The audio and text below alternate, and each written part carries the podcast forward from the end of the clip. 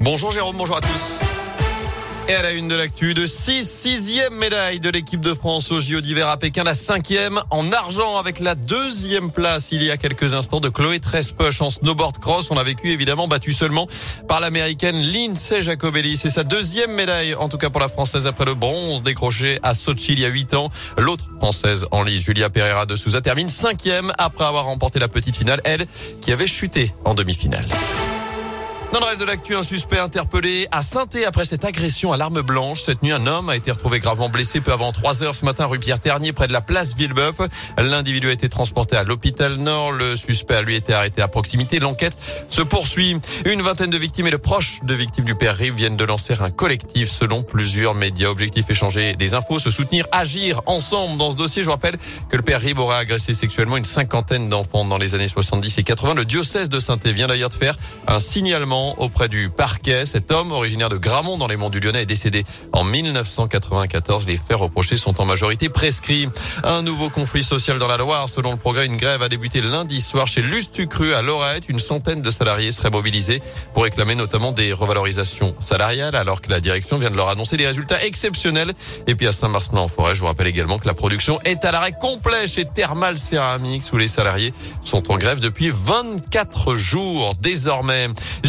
Avant le début des vacances d'hiver dans notre zone. On en parlait ce matin. Bison futé le drapeau orange vendredi dans le sens des départs au niveau national avec un trafic dense à prévoir en fin de journée. Puis samedi, drapeau rouge dans les deux sens en Auvergne-Rhône-Alpes avec des difficultés de circulation attendues notamment sur la 43 entre Lyon et Chambéry entre 11h et 16h.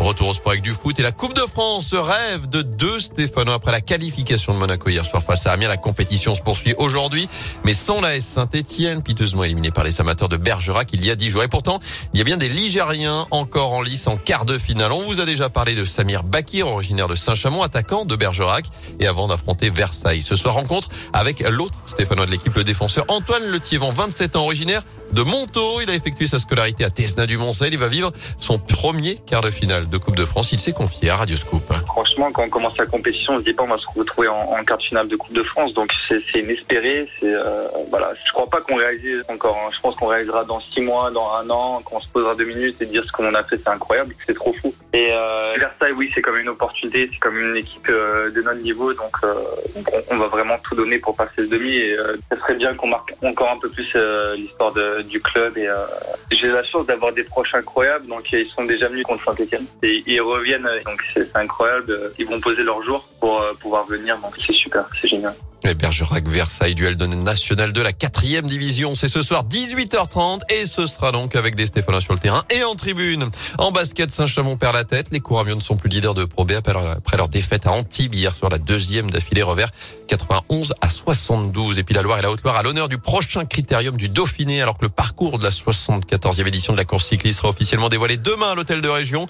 Il a d'ores et déjà fuité. Ce mardi, on apprend que le grand départ sera donné en Ardèche dimanche 5 juin direction la Haute le lendemain pour une arrivée à Brive-Charensac, départ de Saint-Paulien le mardi 7 juin. Enfin, la Loire sera concernée mercredi 8 juin avec un contre-la-montre entre Montbrison et la Bâtie d'Urfé. Confirmation officielle ce jeudi en fin de matinée.